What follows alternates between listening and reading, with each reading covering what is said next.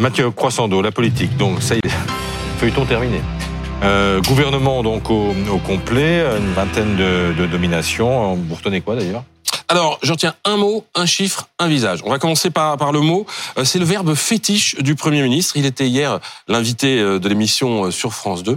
Regardez.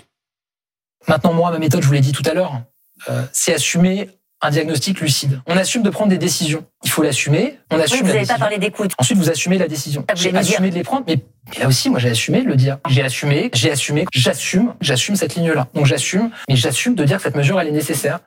Il bégaye pas, c'est un montage. Hein. C'est un montage. On a été charitable, hein, parce qu'on n'a pas relevé tous les j'assume de l'émission, mais tout cela ont été prononcés dans une séquence qui dure 4 minutes 30. Vous imaginez un peu C'est intéressant ce mot, j'assume. C'est euh, un mot euh, euh, remis à la mode par Emmanuel Macron à chaque fois qu'il est dans une position difficile quand on vient lui chercher des poux. C'est une façon de dire d'une certaine façon je reste droit dans mes bottes. Mais chez Gabriel Attal, c'est carrément devenu un tic de langage. On l'avait déjà repéré dans son discours de politique générale. Il n'y a pas besoin d'avoir fait 20 ans de psychanalyse pour savoir que quand vous répétez autant un mot, c'est qu'au minimum il y a un sujet. Alors qu'est-ce qu'on assume en général? Ben, On assume ses responsabilités, ses décisions. C'est une façon pour le plus jeune Premier ministre de l'histoire d'asseoir son autorité évidemment, un côté, vous ne me ferez pas reculer. On assume aussi parfois ses erreurs, d'une certaine façon, il l'a fait.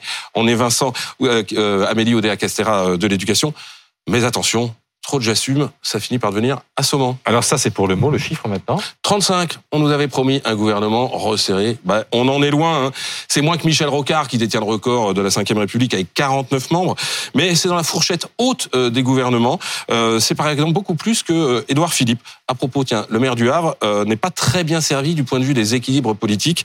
Il ne peut compter que deux ministres seulement, dont un petit nouveau, Frédéric Valtou, à la santé. le MoDem lui compte quatre portefeuilles, exactement comme avant. Autant dire que le coup de sang de François Bayrou, dont on a parlé hier, n'aura servi à rien. Pour le, reste, pas de nouvelles prises de guerre chez LR, mais plutôt des députés Renaissance qui prennent du galant, à l'image de Guillaume Casbarien, qui devient ministre du logement, vous allez voir en photo.